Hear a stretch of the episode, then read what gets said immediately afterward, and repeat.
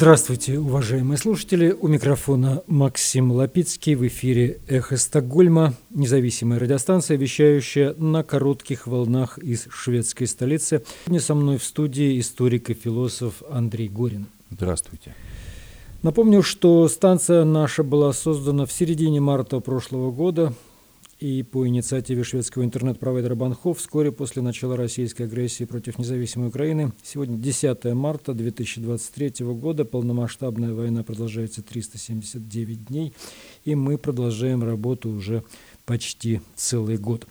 В этой программе министр обороны Украины Алексей Резников посетил в минувший вторник Стокгольм и встречался с проходящими здесь реабилитацию ранеными украинскими солдатами. Министры обороны Европейского Союза встречаются в Стокгольме, чтобы обсудить насущную проблему поставку Украине сотен тысяч гранат. Новый раунд переговоров между Швецией, Финляндией и Турцией по поводу членства в НАТО.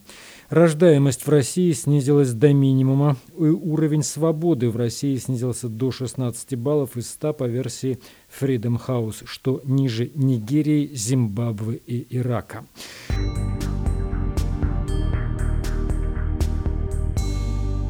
Акционисту и поэту Артему Комардину инкриминирована новая статья Уголовного кодекса Российской Федерации о призывах к подрыву безопасности государства. Это первый случай использования этой статьи. Вы слушаете «Эхо Стокгольма». Во вторник министр обороны Украины Алексей Резников побывал с визитом в Стокгольме и, в частности, посетил раненых украинских солдат, находящихся на лечении в реабилитационном центре «Алерис» в пригороде Стокгольма Сольна. В визите, который длился три четверти часа и включал небольшую экскурсию по месту временного проживания соотечественников бойцов, также приняли участие министр обороны Швеции Пол Йонсон и посол Украины в Швеции Андрей Плохотнюк.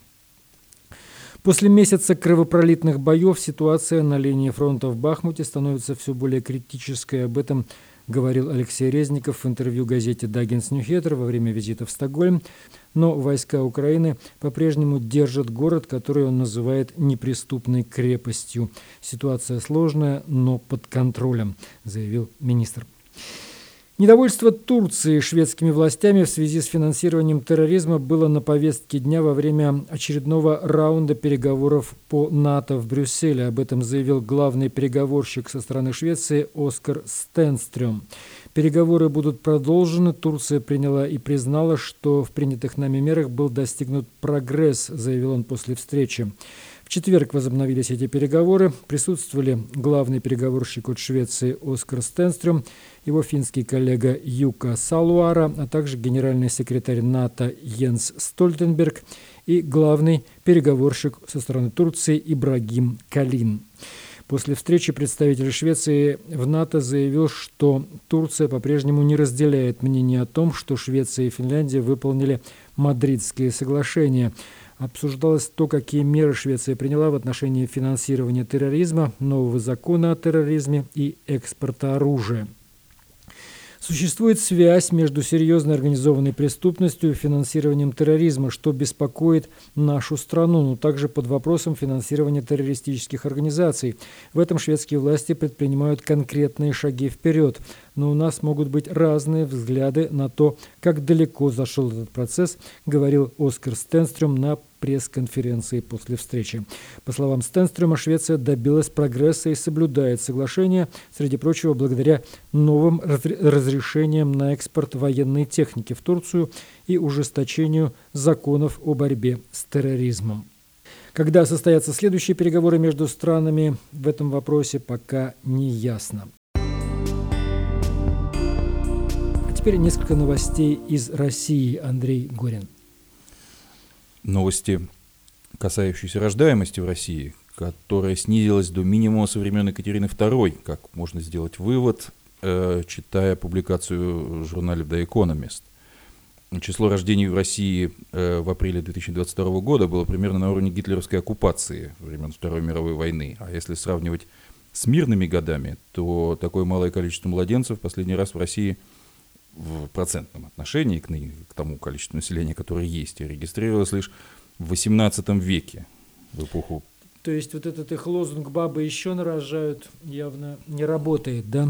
То есть этот их лозунг «бабы еще нарожают» явно не работает. Ну, вообще, надо сказать, что это еще одно из блестящих достижений Путина – демографическая катастрофа. Э, война, иммиграция, э, потом высокая смертность от ковида и вообще высокая избыточная смертность э, характер, от алкоголизма, нищеты, и все это накладывается на э, уже существовавший демографический тренд, да, он и так шел просто самим ходом э, последних десятилетий 20 века, да, начала 21-го, э, это все усугубляется, да, то есть э, Россия, опять же, проходит, э, попадает вот в эту вот э, водоворот, э, водоворот страны изгоя, в данном случае и в демографическом аспекте тоже, да, вот это все, э, все, все вместе – Э, если экстраполировать построение Экономист, то реальные потери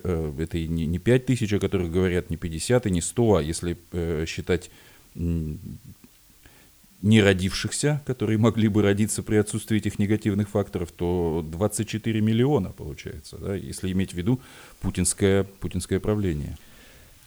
Да, и не помогает никакой материнский капитал и прочие ну, это, это, это припарки, да, которые, не, которые ничего они не, не лечат ситуацию, да, они не лечат, они не меняют, не меняют этой общей тенденции. Что еще? Мы говорили еще об уровне свободы. Это еще один рейтинг, который недавно э, опубликован. Э, в рейтинге стран по уровню свобод, э, составляемым Freedom House – Э, Россия, э, Россия в этом году э, набрала 16 баллов и оказалась в соседях с карликовым африканским государством Эсватини и республикой Чад, тоже в свое время известной своими, своими репрессиями. По уровню свобод в этом году Россию опередили уже Эфиопия 21 балл, и Зимбабве 28 баллов, Ирак 29, Уганда 35, Пакистан 37, Нигерия 43. Э, вот э, таковы также последствия, последствия войны, развязанной э, путинским режимом, э, и того состояния, того пренебрежения, того попрания э, прав и свобод э, в общественном организме, которое это все... Белоруссия в этом рейтинге тоже фигурирует или нет? Наверное, фигурирует, у меня ее нету. Э, что касается Белоруссии, то недавно Э, прошла новость о том, что там э, расширены э, значит, законодательные положения Уголовного кодекса по применению смертной казни в отношении да. изменников так называемых. Ну, это, это та же самая эстезия. Да, что еще у нас там появился новый совсем повод поговорить о том, как применяется еще одна статья до Уголовного кодекса. В России завели первое дело его по статье о призывах к подрыву безопасности государства. Это статья, которая э, вошла в число пакета э, репрессивных новаций, принятых э, в переплане лета 2022 года. В данном случае организатор маяковских чтений Артем Комардин стал первым фигурантом дела по этой новой статье. Ему ранее вменяли э, статью о возбуждении ненависти э, в отношении ополченцев. 25 сентября еще, мы понимаем, что здесь все измеряется месяцами, э, вот, в которые по меньшей мере человек находится э, уже в заключении. Э, так вот, 25 сентября в Москве поэты Маяковских чтений провели встречу, объявленную антимобилизационной. На следующий день полиция пришла с обыском э, в квартиру, где находился Артем и еще двое активистов – Потом они сообщали э, о пытках, э, и адвокаты э, сообщали о том, что силовики избили Комардина и изнасиловали его гантелей, после чего заставили под запись извиниться за слова, сказанные на чтениях, и запись эту мы видели. Но это не, дело никаким образом не прекращено, и оно продолжается. Значит, тогда была вменена та статья, а вот теперь значит, на, на прошедшей неделе в деле его появилась новая статья, впервые, э, значит, в юридической практике э, вот эта статья о призывах к подрыву безопасности государства применена, новый да, хорошо, спасибо, Андрей. Напомню, что вы слушаете «Эхо Стокгольма». Мы в эфире по вторникам и субботам на коротких волнах, диапазон 31 метра. Частота 9670 кГц. Мы в эфире в 10 вечера по Киеву и в 11 часов по Москве. Мы выкладываем программы на платформах Telegram, SoundCloud и Apple Podcast. И сейчас у нас стрим Марка Фейгина с украинским военным и политическим экспертом Тарасом Березовцом. Стрим называется «Последний шанс».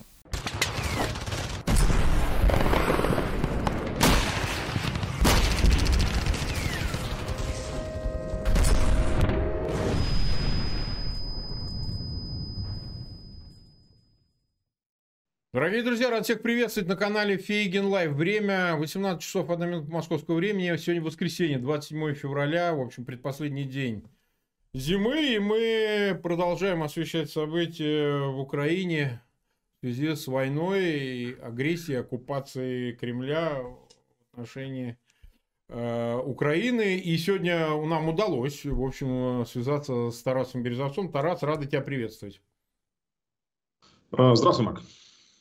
Мы назвали последний шанс. Ты знаешь, мы э, как-то попали, потому что этот мудак объявил, что он приводит силы стратегического назначения э, в повышенную готовность. Ну, он такими какими-то витиеватыми фразами, похожими на военные, военные терминологии, но какая-то такая, видно, что от нервозности показали этот кусочек, где он Шойгу и Герасимову отдает этот приказ, ну, значит, э, начал уже он, видимо, обращаться к, к теме ядерного оружия и такого уже ядерного шантажа, уже открытого.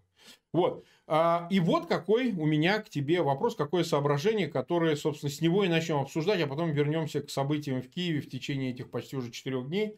Ты считаешь, что это как бы от отчаяния, понимая, что все пошло не так, все пошло не туда, он решил вот теперь именно таким образом потрясти своей этой елдой э, ядерной ракетный. Вот как ты это расцениваешь? Или же это, в общем, ну, вполне с его шизой этой безумной, вполне соответствует моменту? Как бы ты расценил?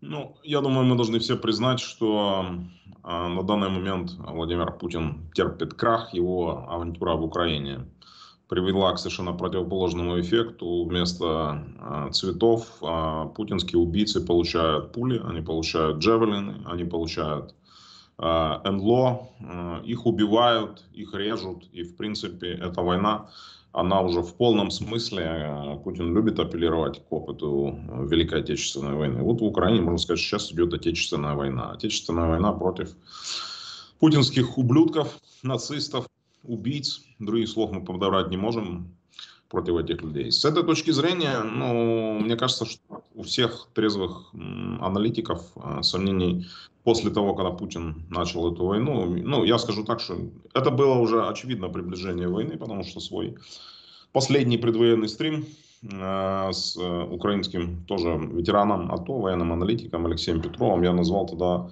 э, «В ожидании бури». Ну, у меня еще было второе название.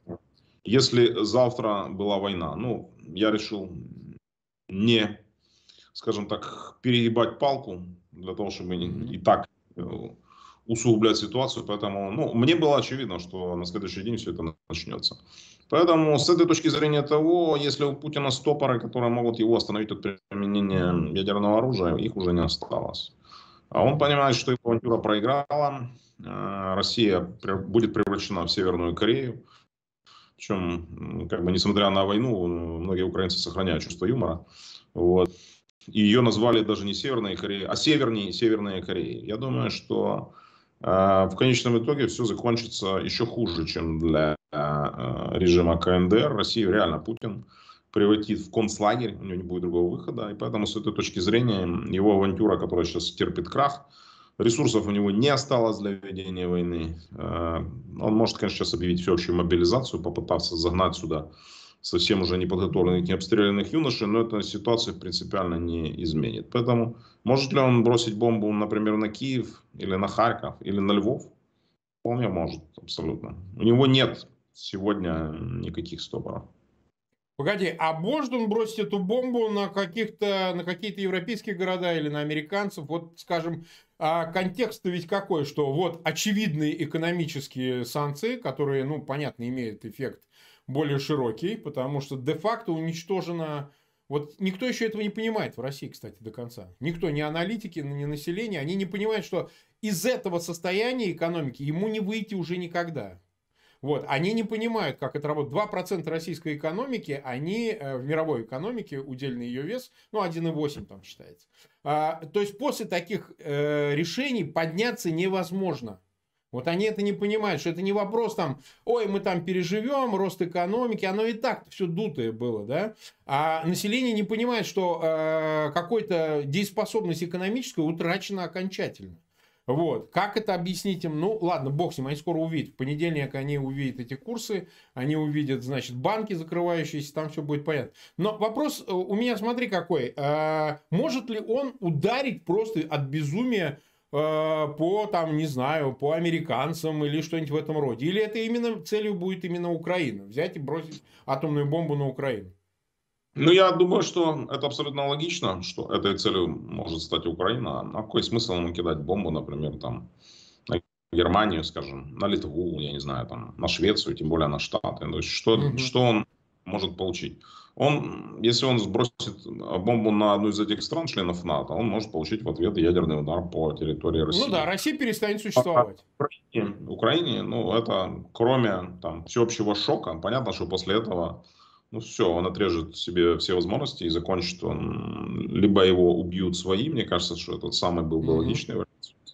Да, да, ну, либо, конечно. Либо он закончит где-то, хотя это не очень верится, в Международном суде в Гааге. Я думаю, что все-таки вариант с дворцовым переворотом выглядит более приоритетным. Поэтому, а, ну, Украина как цель для него абсолютно очевидна.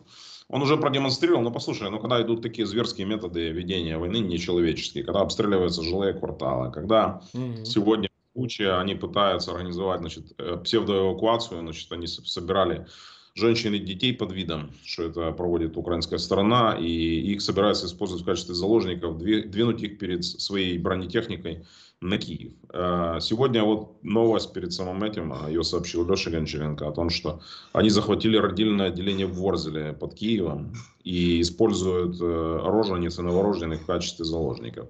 Если у этих людей что-то человеческое...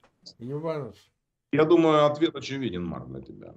Это люди, в принципе, не заслуживающие даже суда никакого. Их, ну, как, в принципе, террористов, их нужно убивать на месте, что, в принципе, с ними и происходит. Поэтому это же не проблема в Путине. Те люди, которых он послал, они являются абсолютно ну, маяками, убийцами в значительной мере. И они не будут, когда возник вопрос, не дрогнет ли палец у какого-то офицера, на котором нужно будет запустить ракету по Киеву. Да. Ну, после этого я могу сказать, что не дрогнет не дрогнет. То есть ты считаешь, представить себе, что группа офицеров генштаба, которые получат приказ, это же не просто нажал на кнопку, ракета полетела. Это целая серия, цикл решений, э, команд, приказов, которые дойдет до непосредственного уже там, ключ на старт и так далее. То есть ты считаешь, что ни на одном из звеньев этой цепочки, но это безусловно не обойдется без генштаба, там этого можно не брать этого, э, значит, Шойгу в расчет, это никто, а значит эти решения нигде не остановятся, то есть никого не дрогнет рука, как ты говоришь, и никто не скажет, вы что делаете вообще, с какого хуя вы может, это делаете? Может, кто-то из этой цепочки и выпадет, кто-то там один, но найдут другого исполнителя в конце концов. То есть кто-то может и откажется, но найдется тот, кто запустит ракету. То есть как бы я не, я не вижу на самом деле у него сейчас пути назад. Ну, давай послушай, представим. То есть после того, что он сделал, он, естественно, первоначальный план, э, это должны, в принципе, анализировать военные эксперты. Но это очевидно, в принципе, уже, мне кажется, для всех. Первоначальный план строился на э, операции «Шок и трепет» американцев в Ираке. Да. То есть Последствием бомбардировок, э, ударами крылатыми ракетами, по сути, э, заставить страну капитулировать, желательно в первые там, там, двое суток. Когда стало очевидно, что это невозможно, и сопротивление только нарастает, ресурсы у Путина заканчиваются, а украинцы они только прибавляются, поскольку э, количество ряды защитников Украины не только не тают, они растут с каждым днем. То есть все больше и больше людей становятся на защиту своей страны. И поэтому убить это количество людей наличествующими у Путина солдатами не получается.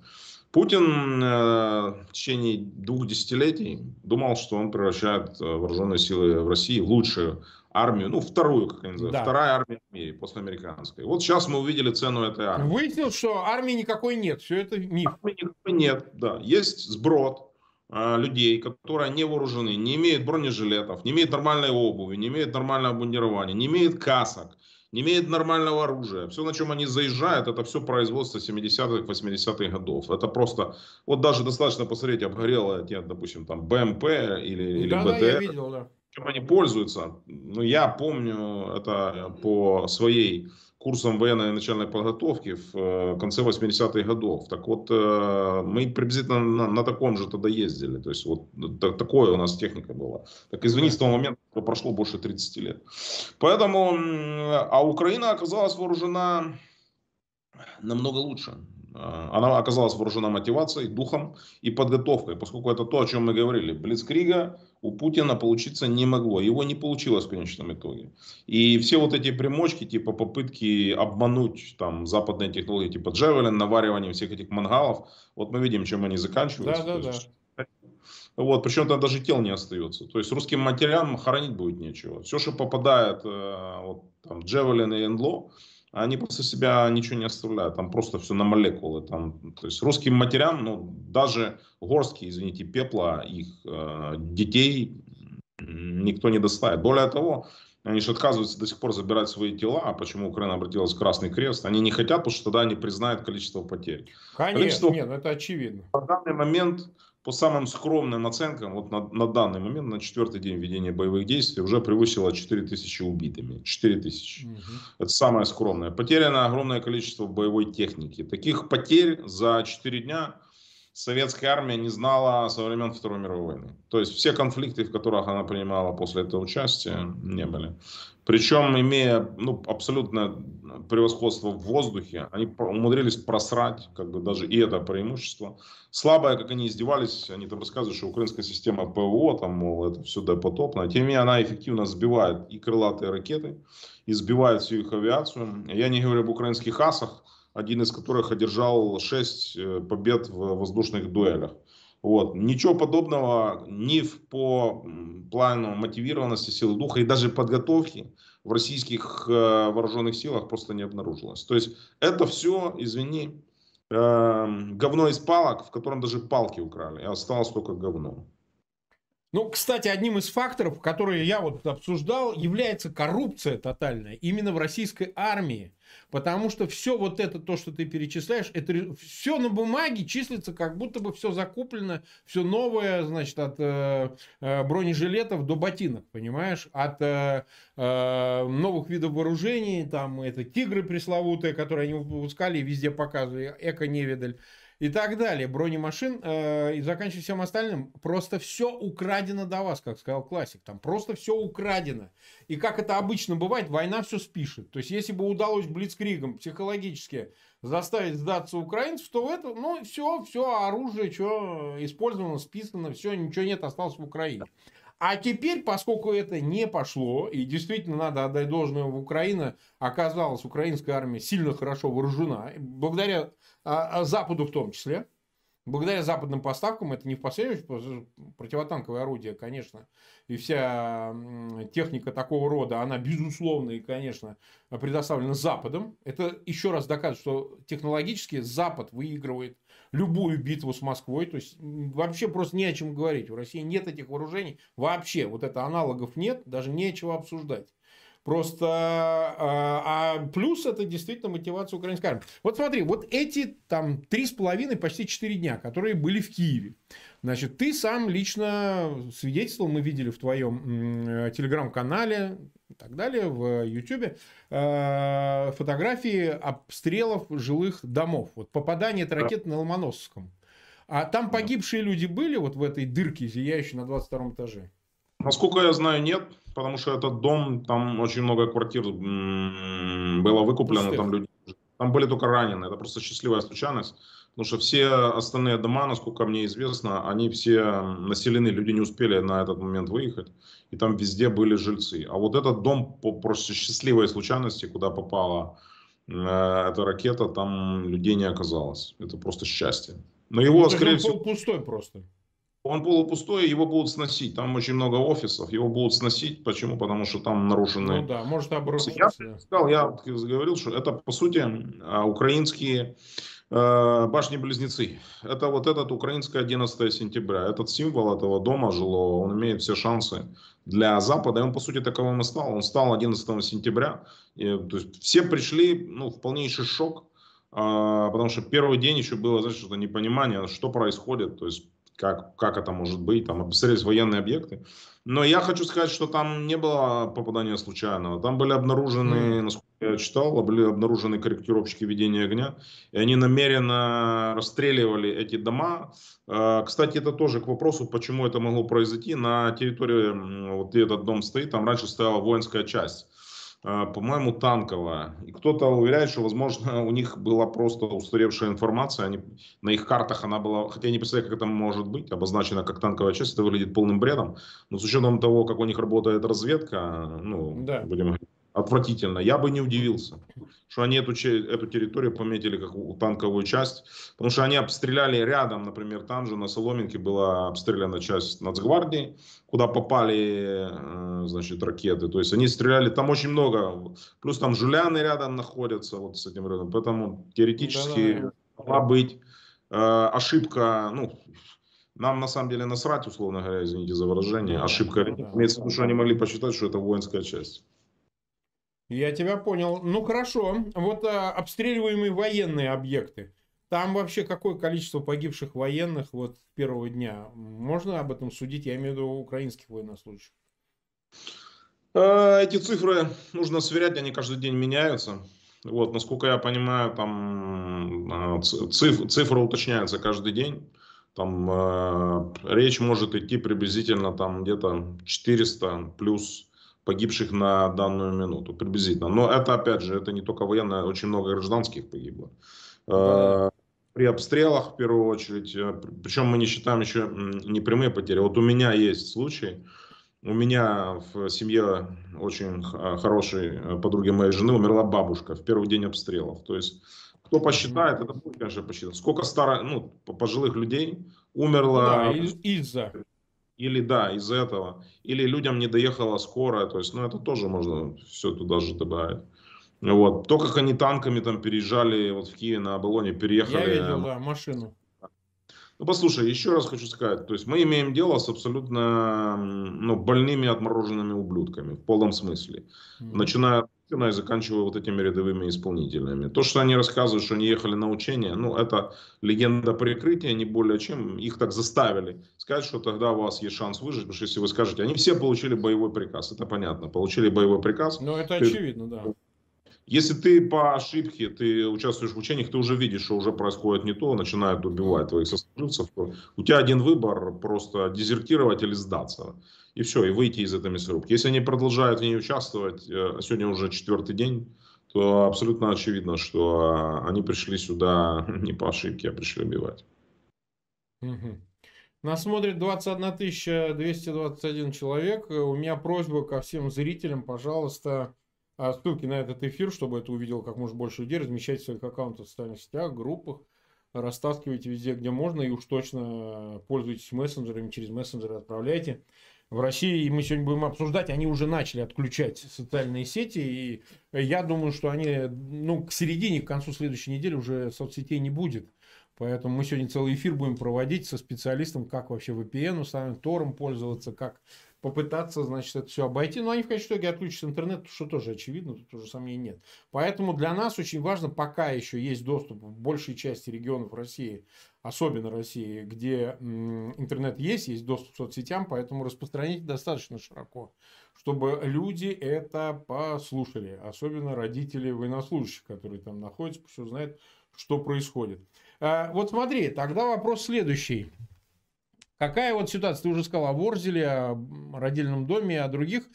Ты считаешь, они не оставили надежды все-таки ворваться в Киев, то есть захватить Киев, уже хер с ним символически, остальные города там как пойдет.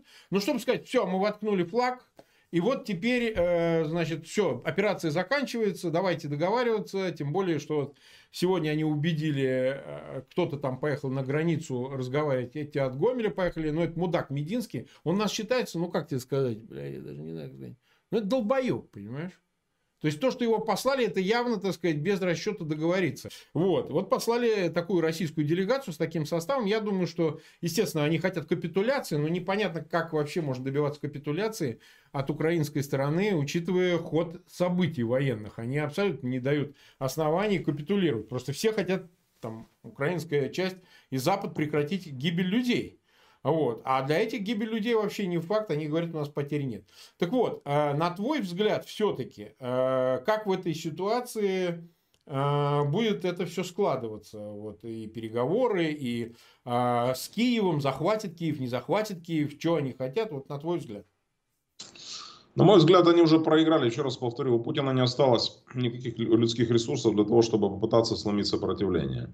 Они сегодня уже рапортовали в своих телеграм-каналах. Э, активно Телеграм стал одним из основных источников донесения информации из-за проблем с интернетом. Ты видишь, как угу. у нас сегодня идет плохая трансляция. Поэтому я, например, веду свой регулярный канал уже около порядка, по-моему, двух или трех лет, уже не помню, трех, трех лет. И вот он начал, он вырос фактически там больше, да. чем в два за эти четыре дня, потому что, ну, то есть там много информации. Другие каналы, они вообще взлетели, там, Леша Гончаренко, там, там э, Украина 24 и прочее, там сотни тысяч просмотров, поэтому обращайтесь, обязательно подписывайтесь на Телеграм. Э, почему текстовая версия, ее проще всего подгрузить, потому что даже картинки, не говоря о видео, просто не загружаются. Вот, поэтому еще раз отвечая на твой вопрос, остались у них резервы для того, чтобы взять Киев и Харьков. Да. Могу сказать, на 99% этих резервов у Путина нет. Они уже практически надеялись сегодня водрузить флаг над э, Харьковом и постель о том, что они, они были действительно уже прорвались. Но сейчас Харьков, как и Киев, находится полностью под контролем. Там э, проникли в город ДРГ врага. Они действуют э, абсолютно цинично, с нарушением поведения войны. Переодеваются в пожарников, в медиков, э, в полицейских, в нацгвардейцев – сегодня была расстреляна диверсионная группа кадыровцев, которая захватила скорую помощь, переоделась в медиков и двигалась по Киеву. Ее остановил спецназ, а, частично пострелял, а остальных, значит, там захватили. То есть, ну, а, что сказать еще? То есть здесь нарушены все базовые принципы ведения войны. Это не оставляет выбора, на самом деле, украинской стороне, кроме как отстреливать этих людей как э, террористов, как бешеных собак, что, в принципе, происходит повсеместно. Вот. Количество защитников Киева существенно выросло, опять же, из-за того, что были открыты военные склады и роздано да, оружие. роздано оружие. Очень эффективно, кстати, сработало. Кстати, это очень эффективно. Я уверен, это будут теперь использовать другие армии мира. То, как, в принципе, гражданское население со старта вот так вот перешло в э, разряд бойцов сопротивления. А в уличных боях э, мы видели ну, многочисленные... Да, да. Ты знаешь, вот еще, вот еще поражает факт, Э, мы говорили об ужасающе низком уровне э, техники, которая находится на вооружении врага. Но надо сказать, что настолько низкая уровня подготовка у многих, не у всех, но очень многих подразделений, когда даже ДРГ, там спецназ, это элита российских войск, ее встречают обычные, э, это даже не, не спецназ, не ВСУ, и просто встречают силы теробороны. И расстреливают э, вот на Оболоне, когда ехала там. Они вообще не ставили шанса, просто положили всех спецназовцев, там, убили всех, а, а те в ответ ничего не смогли сделать. Это элита российских войск. Ну а Путин, в принципе, выступил как э, могильщик своей собственной армии. Он послал, по сути, на убой вот этот Ил-76, который был сбит. Над, э, а там, говорят, 126 человек э, разбилось, да? Да, Ворзелем, то есть на вражеской территории, где, ну, понятно, не было никакой гарантии их посадки, э, где находилось огромное количество ВСУ со стингерами, совсем в конечном итоге он сбил, был сбит украинским штурмовиком. Но это значит, что он просто не ценит даже жизни своих самых элитных войск. Этих псковских десантников, на подготовку которых потратили миллионы долларов, и у них им не оставили никакого шанса. Это была месть, кстати, за гибель в Луганском аэропорту наших днепропетровских мальчиков, 49 человек которые погибли в 2014 году. Вот. Ну, а смотри, количество войск, которое, вооружений, которое сейчас будет поступать в Украину, оно ну, вообще не оставляет им никаких шансов. Германия уже в понедельник передаст партию тысяча э, стингеров с э, ракетами к ним. а, идет постоянное пополнение, то есть оружие становится больше и больше и больше. Ну, практически все мои знакомые уже на сегодняшний день э, получили оружие, если они не имели такового. И поэтому, еще раз повторю, это чисто отечественная война, конфликт, в котором у Путина в случае ведения конвенциональными методами уже ничего не осталось. Они расстреляли все свои козыри, вот эти самые страшные крылатые ракеты «Каскад», которых осталось у него по состоянию на сегодня там меньше 20. Все, это вот... Это, это с лазерным наведением, вот так называемое высокоточное оружие. Их мало. Это, было, так? Валеная, да. Их было 200 на начало боевых действий, сейчас их осталось меньше 20. Все, у него уже ничего не осталось. Поэтому наземная операция, мы видим все эти лихорадочные попытки, знаешь, это как попытка 80-летнего импотента заглотнуть э, пачку Виагры в надежде, что у него получится осуществить хотя бы один акт. А ничего не получается. То есть все, что они загоняют, оно сжигается в ту же секунду. Кстати, причина, причина этого в том числе в том, что э, наши э, ребята на земле имеют супернадежную разведывательную информацию от... Э, ну, очевидно, да причем которые отслеживают все передвижения даже самых маленьких ДРГ. И им практически не, не оставляют шанса, не оставляют шанса. То есть любое передвижение любой маломальской колонны, ну вот сколько уже видео выложено, украинские байрактары, которые они собирались заглушить в первый день, Маргарита Симонян написала, что у вас будет что-то там 15 минут, бегите, значит, что всех, кто останется в пунктах управления байрактарами, значит, вы все уже приговорены. Ну, что-то уже сегодня идет, значит, уже четвертый, да, четвертый день сегодня. И Байрактары работают по полной программе, то есть сжигают технику, и это все не оставляет никакого шанса. Вот. Это Украина еще не начала принять свою бронетехнику. Я хочу напомнить, что мы не бросали практически в бой ни танки, там, ни бронетранспортеры, ну практически ничего. Это все работает пехота. Работает пехота, вооруженная, безусловно, ПЗРК «Стиль», ПЗРК «Гром», э, гранатометами «Стингер», системой НЛО. То есть легкая пехота отрабатывает все. И э, это, это, в принципе, я не знаю даже там сравнить с чем во Второй мировой войне. Но то, что, в принципе, наши э, устроили Путину такой вот, эм, как его называть, момент истины, да, такой вот момент э, очищения а похлеще, чем это было даже в Первой Чеченской войне, когда зашли и были потери крупные в Грозном. Вот. И, ну, в принципе, еще раз повторяю, это для него ни, никакого пространства выиграть этот конфликт продолжением этими средствами не дает. Даже в случае общей мобилизации я представляю, какая будет массовое дезертирство из российских войск. Как бы это они ни пытались перекрыть соцсети и все, паника, которая сегодня началась со съемом вкладов, ты же видел сегодня все, что Да, происходило. да, и еще сегодня воскресенье, завтра понедельник. Да, Банки не будет... работают формально. Завтра будет что-то страшное. Завтра просто полная паника, плюс бегут люди из, из приграничных с Украиной регионов, началось бегство, потому что они а. боятся. Смотри, он дал легальное право Украине нанесения ударов и по российской, и по белорусской территории. Кстати, это касается числе Лукашенко. Вот. И э, у них пока даже те захваченные плацдармы, которые остались, они не смогут их защитить, поскольку после перегруппировки войск будет, э, это не будет быстрый процесс, будет очищаться территория Украины таким образом, чтобы полностью выдавить их и с юга, и с севера, и с востока.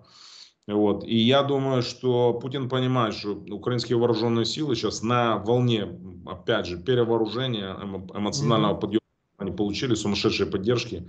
Вливание войск сейчас а, сметут, если он не, не будет угрожать применением ядерной бомбы, они просто сметут сейчас так называемый ЛДНР. То есть там... Ну, то есть произойдет... они точно будут, ЛДНР э, падут 100%. Они 100% падут. Ну, все на это очевидно. Слушай, но мы видели, то есть если кадровые российские военные, которые Смотри, опыт 2014 года очень многому нас научил. Если тогда российские, скажем так, военные, их уровень подготовки вооружения был там на несколько голов выше, чем наш, то сейчас ситуация диаметрально поменялась. И смотри, с моральной точки зрения нанесен а, колоссальный ущерб путинской военной машины. Из второй армии в мире они превратились в посмешище. По сути, это зимняя Абсолютно. финская Сталина. Да. Зим, когда были ожидания захвата, ну, а чем закончилось, мы помним. Было положено 100, 100 нет, 250 тысяч, да, по-моему, было убито. 250. Потерял. Это колоссальнейший ущерб. И представь, как сейчас меняются планы генерального штаба в Китае. По да, однозначно, однозначно. Путин дал шикарный сейчас просто пас китайцам. Они сейчас могут сделать с ним все, что хочешь. Э, просто выдавливать из него, знаешь, как пасту из тюбика любые сейчас компромиссы, делать с ним все, что хочешь, потому что Китай сейчас увидит, все другие соседи увидели, что Россию теперь можно брать. То есть, если ну, украинские... Да, и она вообще не гегемон, как теперь выяснилось. Это можно было скрывать, а теперь никак. Ну и давай еще еще одну вещь. Это самые элитные войска. Это было 75% батальона тактический групп. Самое лучшее, что есть у Путина. Он сюда согнал все, что есть. 25% осталось по всей территории России. То есть все остальное это сброд еще уровнем. То есть и они, пере, они перемолоты, они деморализованы. Э, массовое дезертирство, сдача в плен российских войск, которое происходит. Практически Путина оставляет без армии. То есть представь, какой колоссальный удар нанесен. А этих людей надо готовить, им надо искать замену. Ну, конечно. Кто сейчас конечно. пойдет на контракт в российскую армию после того, что они увидели, а, как Путин кинул их в мясорубку, по сути, и дал их убивать. А давай посчитаем, это если 4 тысячи убитых, какое количество людей стало безвозвратно инвалидами, навсегда лишилось здоровья, эти люди вернутся в свои... Обычно один пяти минимум, обычно, то есть тысяч двадцать-двадцать уже точно. Тысяч двадцать, да, ну, то есть мы говорим приблизительно 20 тысяч э, раненых, из которых там, ну, станут инвалидами еще несколько тысяч. И это еще не конец конфликта, понимаешь? Поэтому это, это даже не фиаско, я бы сказал, что так. Это Армагеддон. Армагеддон э, Путина на украинской земле. Он потерпел, даже в стране, Сталинград, это, ну, условно говоря, это, это детский лепет по сравнению с тем, что он получил здесь.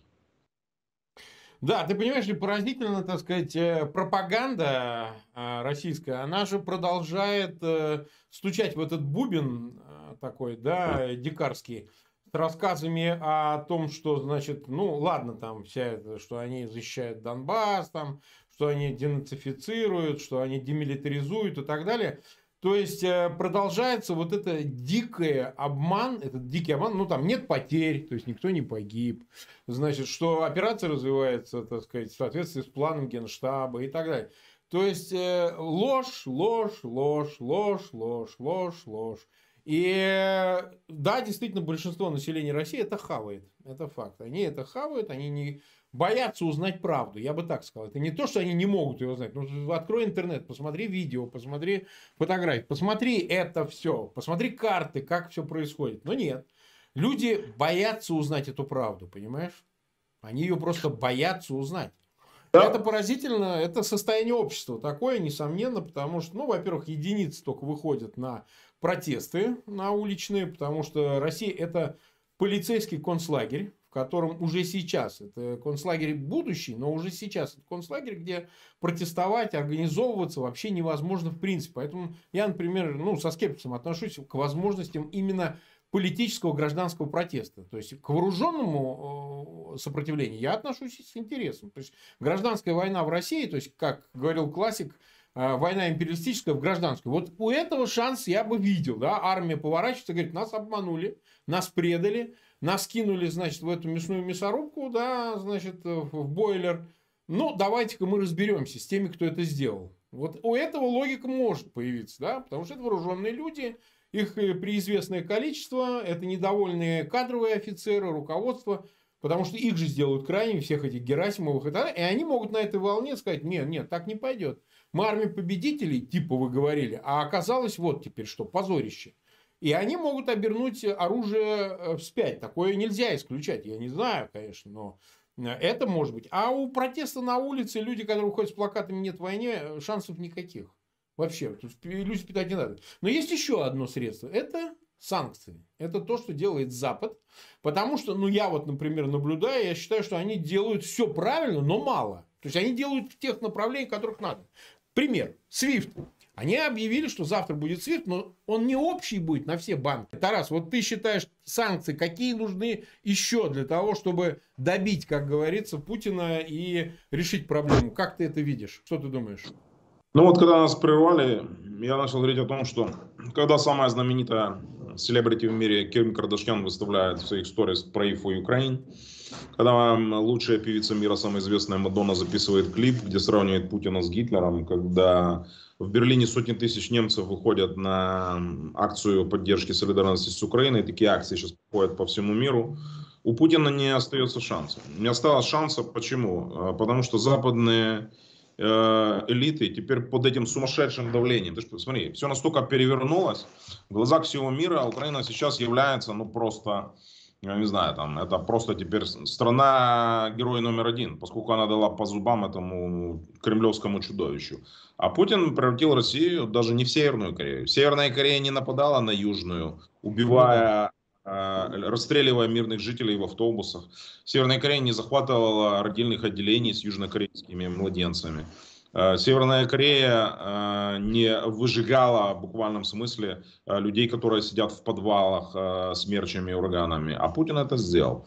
К чему я веду? К тому, что эти санкции будут не просто болезненными, они полностью отключат Россию теперь от всего. Более того, быть русским, ну не русским, россиянином, извини, э, будет не то, что не модно, а будет позорно. Я предвижу акции того, когда тысячи россиян по всему миру будут стоять на коленях и просить прощения. И кто-то искренне, а кто-то наигранно просить прощения у украинцев за геноцид. Это самый настоящий геноцид, который их страна развернула в Украине. Кстати, против многих этнических русских. А в рядах сейчас тех, кто сражается с путинскими ордами, очень много и русскоязычных, и русских в буквальном смысле вся страна, все наши народы, которые нас населяют, азербайджанцы, э, э, молдаване, белорусы, русские, э, чеченцы, дагестанцы, украинцы, евреи, крымские татары, все стали сейчас на защиту своей страны. Поэтому уровень солидарности и сочувствия к Украине будет такой фантастический. Я просто тебе даже не могу передать, что ну, уровень санкций будет высочайшим. И это не конец. Я еще сказал, самое главное ждет сегодня Европу. Это, она должна пройти свой катарсис и покаяние в значительной мере. Те страны, которые поддерживали путинские элиты, те, которые продавались откровенно, Франция, Италия, Германия, Венгрия, э, Чехия, ее президент прекрасный, они должны навсегда уйти из политики. И должен быть поставлен знак, знаешь, вот путинизм является да. И вот эти все Тири Мариани, Марин Ле Пен, вот эта вся Северная Лига в Италии, все эти АФД значит, в Германии, они все должны быть запрещены. И, ну, это вопрос очищения этих элит на самом деле. То есть им должен быть навсегда закрыт путь. А, как и Трампу, кстати, с его ну, твитиками. Да, да. Они все должны быть навсегда отлучены от политики и с позором изгнаны. То есть этот процесс можно сравнить с процессом денацификации, депуни, депутинизации, который предстоит пройти всего демократическому Западу. А, а, да, вот смотри, вопрос следующий. Ты в курсе, что вот а, украинские СМИ начали распространять информацию о том, что Медведчук бежал из-под а, домашнего ареста? Ага. Я думаю, что так оно и есть. Я, скорее всего, думаю, что его перевезли в э, Беларусь. Я думаю, что он там а, будет находиться. И я думаю, что на него одного из делают ставку на создание какого-то марионеточного правительства или что-то в этом роде. Он сам, конечно, не дурак, он понимает, чем, а, собственно говоря, чревато и какая в этом ценность. Но а, я думаю, что это все не случайно. Он понимает, что а, так сказать, уже после всего, что произошло. Они вот а, на юг, да. Марк, они должны завести через Крым на юг, потому что там самое большое, они захватили а, по площади да. Э, часть нашей территории, не в Харьков. Они его хотели в Харьков завести. И как Харьков был первой столицей Советской Украины, понятно, что это логично. Вариант с Медведчуком, он просится. Поэтому я думаю, они его завезут. Завезут его куда-то на юг и будут там создавать, создавать это альтернативу. Ну а почему его не, не устранили в первые дни? Ты считаешь, что эту опасность не понимали спецслужбы? Я думаю, что если бы он не сбежал, то ему, конечно, его бы ликвидировали, безусловно. Его бы ликвидировали. А, ликвидировали, причем даже не спецслужбы Украины, а просто неравнодушные граждане. Тероборона, тероборона.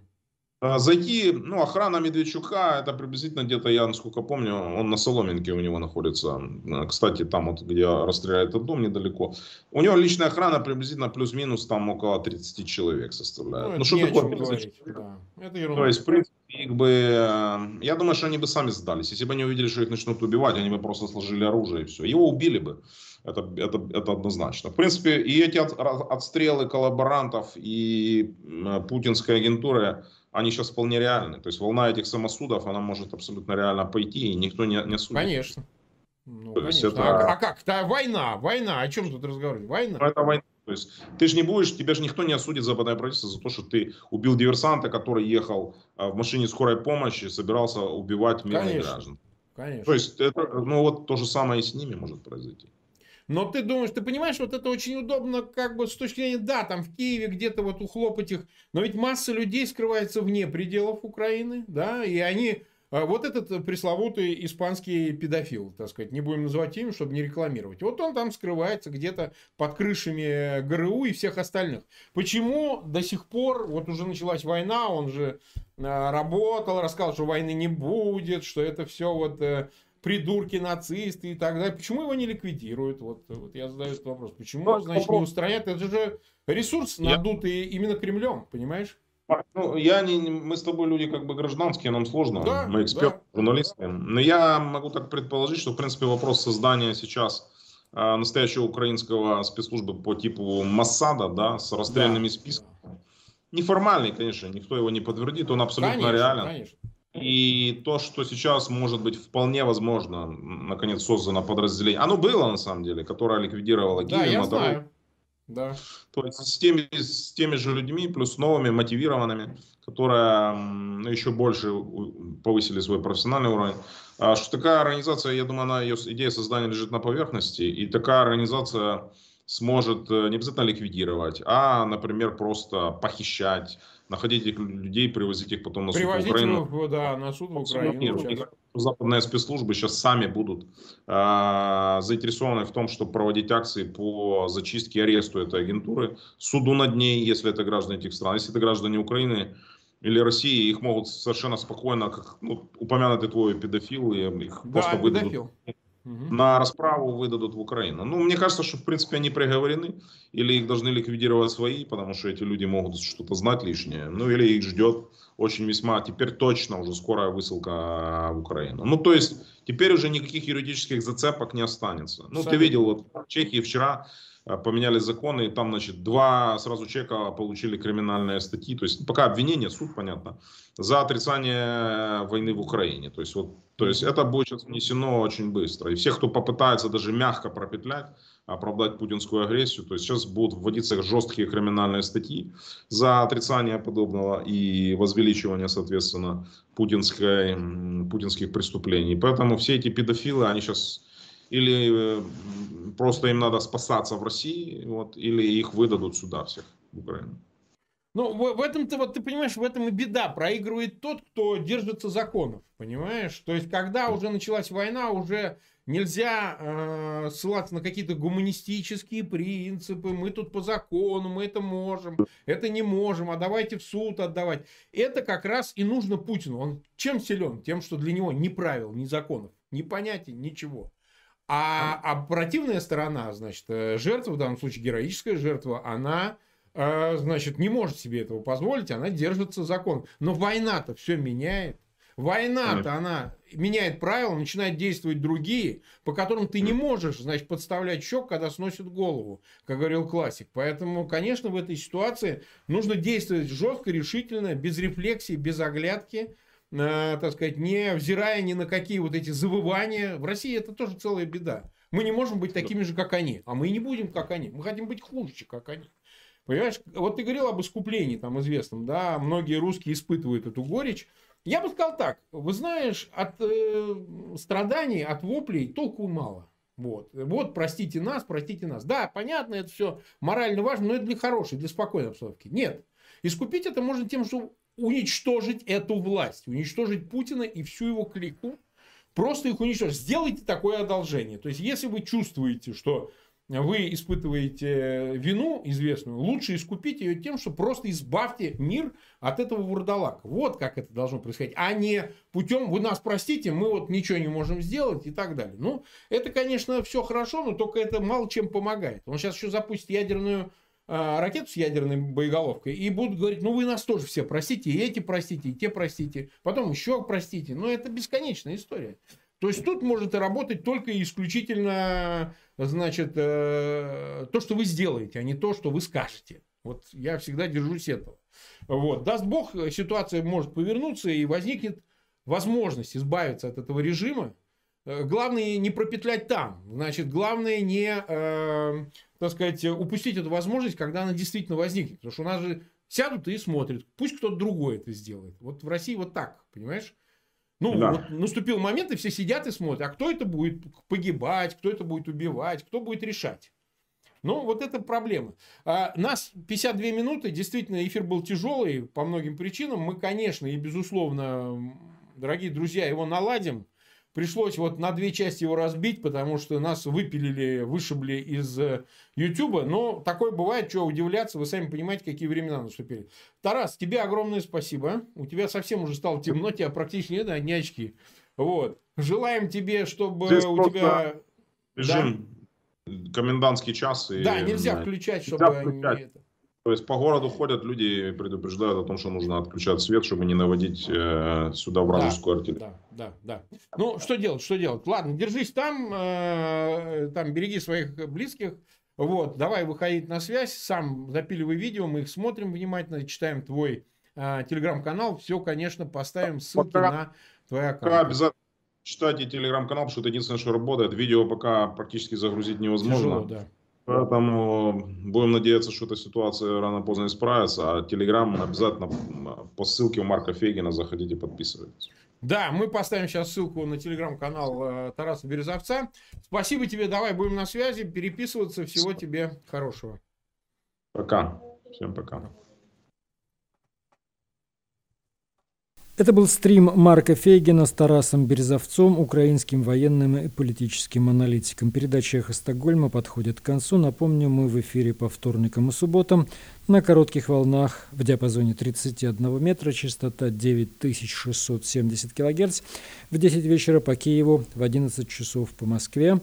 Выкладываем программы на платформах Telegram, SoundCloud и Apple Podcast – мы, готовившие эту программу, Максим Лапицкий и Андрей Горин, прощаемся с вами. Всего хорошего. Всего доброго, друзья, и до встречи в эфире. До свидания.